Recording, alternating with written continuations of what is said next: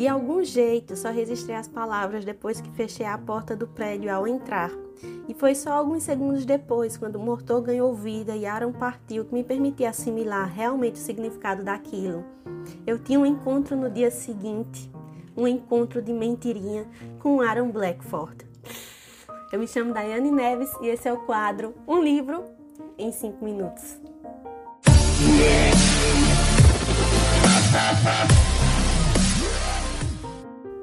Oi, oi, meu povo! Sejam todos muito bem-vindos aqui ao quadro Livro em 5 Minutos. Eu me chamo Daiane Neves e estou aqui de volta. Quem me acompanha nas redes, aqui nos stories, sabe que a gente passou essa semana pelo Covid e a gente se reinfectou com Covid, foi a nossa segunda vez, mas eu e minha família a gente passou aí com sintomas leves, porém com bastante cuidado, porque vocês sabem que eu tenho uma filha pequena em casa, que essa filha ainda não tomou dose nenhuma da vacina para Covid ainda, porque não tem vacina ainda para a faixa etária da minha filha. Então a gente passa esses dias de isolamento, observando a minha filha 24 horas e é um pouco estressante, né? Não deixa de ser.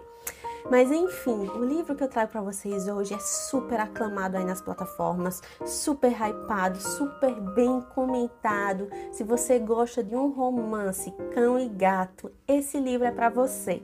O livro que eu trago para vocês hoje é Uma Farsa de Amor na Espanha, da Helena Armas e que saiu pela editora Arqueiro. É isso, pessoas. Vamos deixar de delongas e vamos começar a resenha de hoje.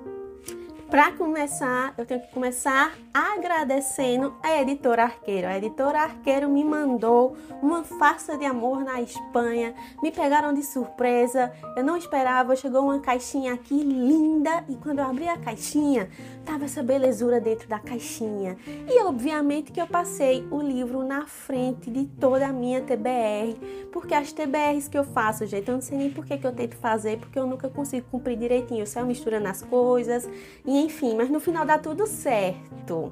Uma farsa de amor na Espanha. Que romance delícia! É aquele romance divertido. Tem tudo na dose certa, tem pitada de humor, tem romance, tem pegação, tem enemies to lovers, porque aqui a gente vai ver um casal que começa a sua trajetória daquele jeitinho cão e gato, que eles não se suportam, eles sequer se aguentam estar na frente da presença um do outro. Pois é. Helena Armas entrega nesse livro tudo e mais um pouco narrado em primeira pessoa. Então nós vamos ver toda a narrativa por uma perspectiva que é a perspectiva da Catalina. Aqui nós temos a Catalina e nós temos o Aaron Blackford, que são esses dois personagens principais que vão nos embalar aí no decorrer da narrativa.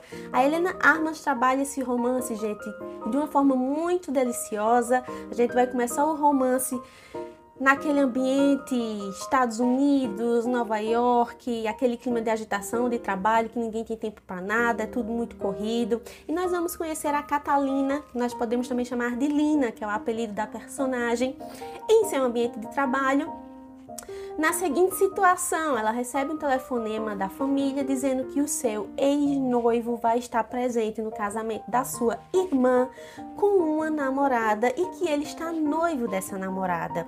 E a Catalina, que está super magoada com o término né, desse relacionamento que já faz mais de ano que eles terminaram, mas a família acredita que a Catalina ainda não superou esse término, e isso é um dos motivos dela ter fugido da Espanha. Então, veja, a Catalina é da Espanha, então ela tem esse sangue mais caliente espanhol.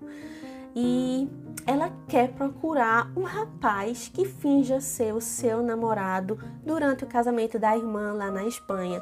Só que o que é que acontece? A bonita não tem pretendentes. Quem é que vai aceitar passar por essa situação? Quem em sã consciência vai aceitar essa proposta. Até que nos aparece o Aaron Blackford, a última pessoa no mundo, na existência do universo, que ela quer que seja o seu namorado de mentirinha. Mas, senhoras e senhores, a vida é desse jeito, né? Nunca é do jeito que a gente quer, é do jeito que tem que ser. Então, quem vai aceitar a proposta para ser esse namorado de mentirinha durante o casamento da irmã da Catalina vai ser o Aaron Blackford. E eles firmam um trato. Não é um contrato, é mais um trato mesmo de boca. Ela vai fingir ser a namorada de mentirinha do Aaron em um determinado evento que vai acontecer. Em contrapartida, ele aceita ser o namorado de mentirinha durante o casamento da irmã da Catalina na Espanha.